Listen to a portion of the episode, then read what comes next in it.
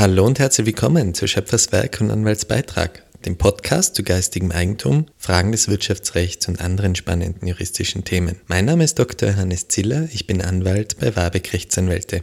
Die Zeit heilt bekanntlich alle Wunden. Das ist eine so universelle Volksweisheit, dass sie es sogar auch in gewisser Weise in unsere Rechtsordnung geschafft hat. Die sogenannte Verjährung sieht nämlich gleich in mehreren Rechtsgebieten vor, dass sich ein Zeitablauf auf unsere Rechte und Pflichten auswirken kann. Wie das genau ausgestaltet ist und warum es überhaupt eine Verjährung gibt, schauen wir uns jetzt vertiefend an. Dabei möchte ich das Strafrecht nicht ganz außen vor lassen, auch wenn es nicht unbedingt mein Spezialgebiet ist. Beginnen werde ich aber jedenfalls trotzdem mit dem Zivilrecht. Sie kennen ja sicher die Unterscheidung. Beim Zivilrecht geht es um die Rechtsverhältnisse zwischen Menschen oder juristischen Personen untereinander, also insbesondere wenn sie Verträge abschließen. Beim Strafrecht geht es mehr um eine Über- und Unterordnung. Der Staat kontrolliert, dass ein bestimmtes verpöntes Verhalten von den Menschen Menschen nicht gesetzt wird und wenn das doch passiert, dann verhängt er eine Strafe. Was bedeutet jetzt Verjährung im Zivilrecht? Verjährung heißt, dass man ein Recht verliert, weil man es über einen bestimmten Zeitraum nicht ausgeübt hat. Wenn man es ganz genau nimmt, verliert man das Recht gar nicht völlig, sondern es verliert nur seine Klagbarkeit. Man hat zwar weiterhin das Recht, man kann es aber gerichtlich nicht mehr durchsetzen. Da werden Sie sich vielleicht denken, ja, das macht jetzt auch keinen großen Unterschied mehr, ob ich das ganze Recht verliere oder ob ich es einfach nur nicht mehr einklagen kann, weil am Ende des Tages Tages kann ich es ja eh nicht mehr durchsetzen. Es macht aber tatsächlich einen Unterschied, wenn der Schuldner freiwillig leistet. Eine geschuldete Leistung kann man nämlich nicht mehr nachträglich zurückfordern, selbst dann, wenn sie eigentlich gar nicht mehr durchsetzbar gewesen wäre. Wenn man hingegen eine Nichtschuld erfüllt, dann kann man das Geld wieder zurückfordern. Merken Sie sich also bitte, dass durch die Verjährung der Anspruch nicht zur Gänze untergeht, sondern zu einer Art Ehrenschuld wird, die man nicht mehr gerichtlich durchsetzen kann. Wenn sich Ihr Schuldner also auf eine Verjährung beruft, können Sie ihn ruhig darauf hinweisen, dass die Verbindlichkeit weiterhin aufrecht ist, auch wenn Sie sie vielleicht nicht mehr erfolgreich einklagen können.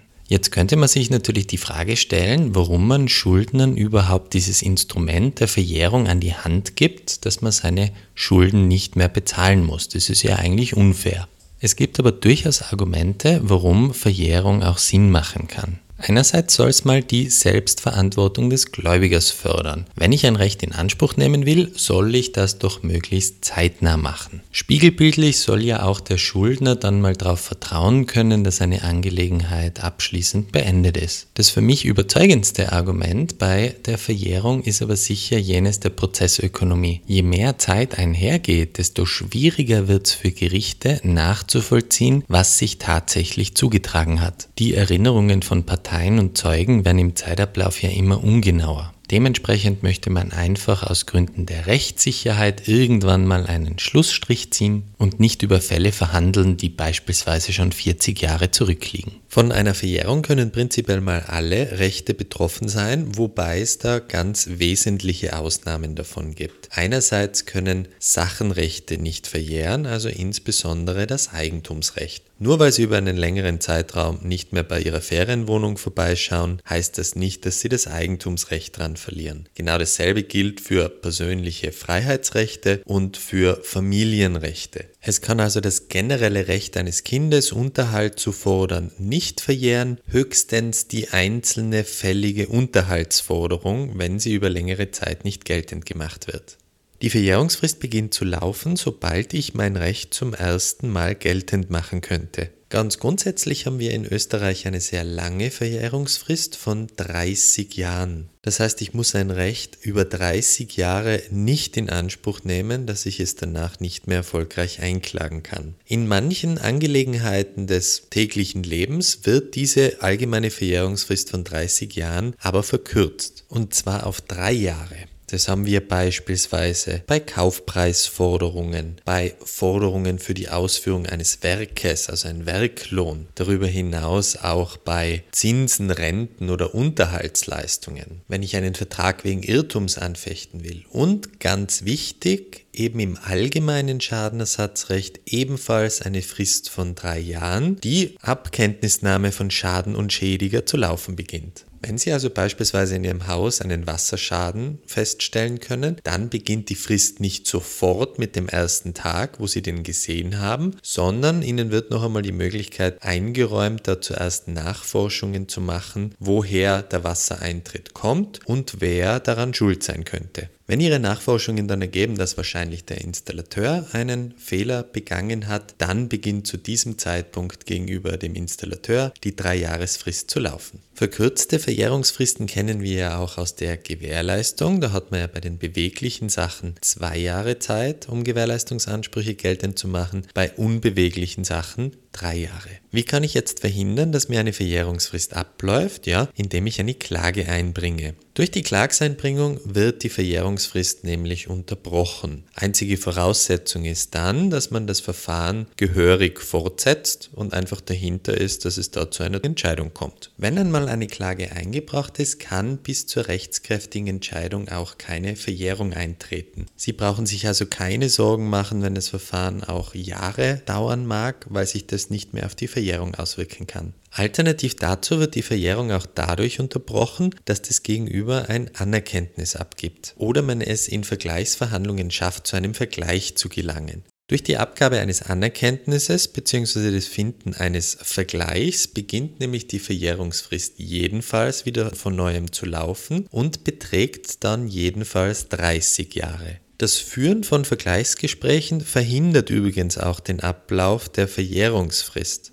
Wenn ich also noch vor Ablauf der Verjährungsfrist mit Vergleichsverhandlungen begonnen habe und die schon nach dem Ablauf der Verjährungsfrist jetzt leider scheitern, habe ich immer noch die Möglichkeit, unverzüglich eine Klage bei Gericht einzubringen und der Anspruch ist dann immer noch nicht verjährt. In der Praxis sind der Anwälte aber sehr zurückhaltend und schauen, dass sie spätestens zum Ablauf der Verjährungsfrist eine Klage bei Gericht einbringen, damit es jedenfalls keine Probleme mit der Verjährung gibt. Was sollte jetzt für Sie das Fazit sein aus diesen Ausführungen zur Verjährung? Wenn Sie Ansprüche haben, gehen Sie diesen bitte frühzeitig nach und schieben Sie es nicht auf die lange Bank. Zeitdruck ist oft ein schlechter Ratgeber und Sie wissen alle, wie schnell die Zeit oft verlaufen kann. Ja, da können auch drei Jahre, was eingangs sehr lange klingt, recht schnell ins Land gehen. Es entspricht auch meiner persönlichen Erfahrung, dass die Durchsetzung von Ansprüchen mit dem Zeitablauf immer schwieriger wird. Insbesondere auch deshalb, weil die Beweismittel im Regelfall nur mehr schlechter werden. Ja? Einerseits findet man dann vielleicht wichtige E-Mails nicht mehr, wichtige Verträge nicht mehr. Andererseits können sich Zeugen nicht mehr genau erinnern, wie sich etwas zugetragen hat und das macht alles einen Prozess schwer vorhersehbar.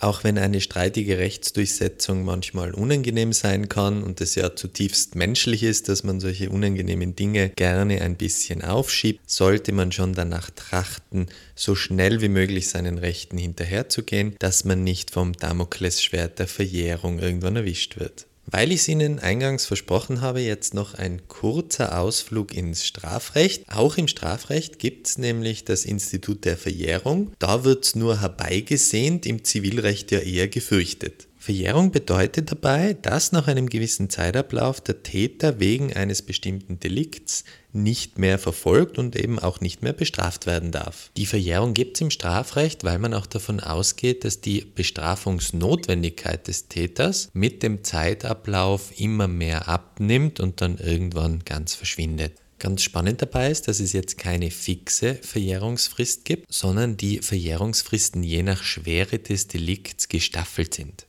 Das beginnt mit einer Verjährungsfrist von einem Jahr bei Straftaten, die jetzt nicht mit mehr als sechs Monaten Freiheitsstrafe bedroht sind, steigt dann an auf drei Jahre, fünf Jahre, zehn Jahre, wenn sich der Strafrahmen erhöht, bis zu 20 Jahre Verjährungsfrist, wenn die Tat mit mehr als zehn Jahren Freiheitsstrafe bedroht ist. Im Strafrecht gilt aber durchaus der bekannte Spruch Mord verjährt nicht. Das heißt, bei allen Straftaten, die einen Strafrahmen von 10 bis 20 Jahren oder lebenslanger Freiheitsstrafe haben, gibt es gar keine Verjährung. Die Verjährungsfrist beginnt dabei mit Vollendung der Tat zu laufen also beispielsweise mit jenem Tag, an dem eine Körperverletzung begangen wurde. Bei Dauerdelikten, man denke beispielsweise an eine Freiheitsentziehung, beginnt die Verjährung erst zu laufen, wenn man das deliktische Verhalten abgeschlossen hat.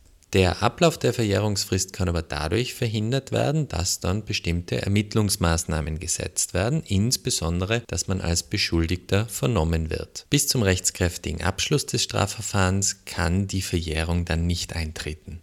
Ich hoffe, ich konnte Ihnen einen spannenden Überblick bieten, wie sich die Zeit auf Ihre Rechte und Verpflichtungen auswirken kann. Wenn Sie Fragen, Wünsche oder Anmerkungen zum Podcast haben, freuen wir uns immer über ein E-Mail an podcast.wabik.at. Unseren Podcast finden Sie übrigens auch auf der neuen Plattform diebusinesslounge.at, wo Sie noch einige andere Podcasts zu Unternehmerthemen finden können. Vielen Dank fürs Zuhören und bis zum nächsten Mal.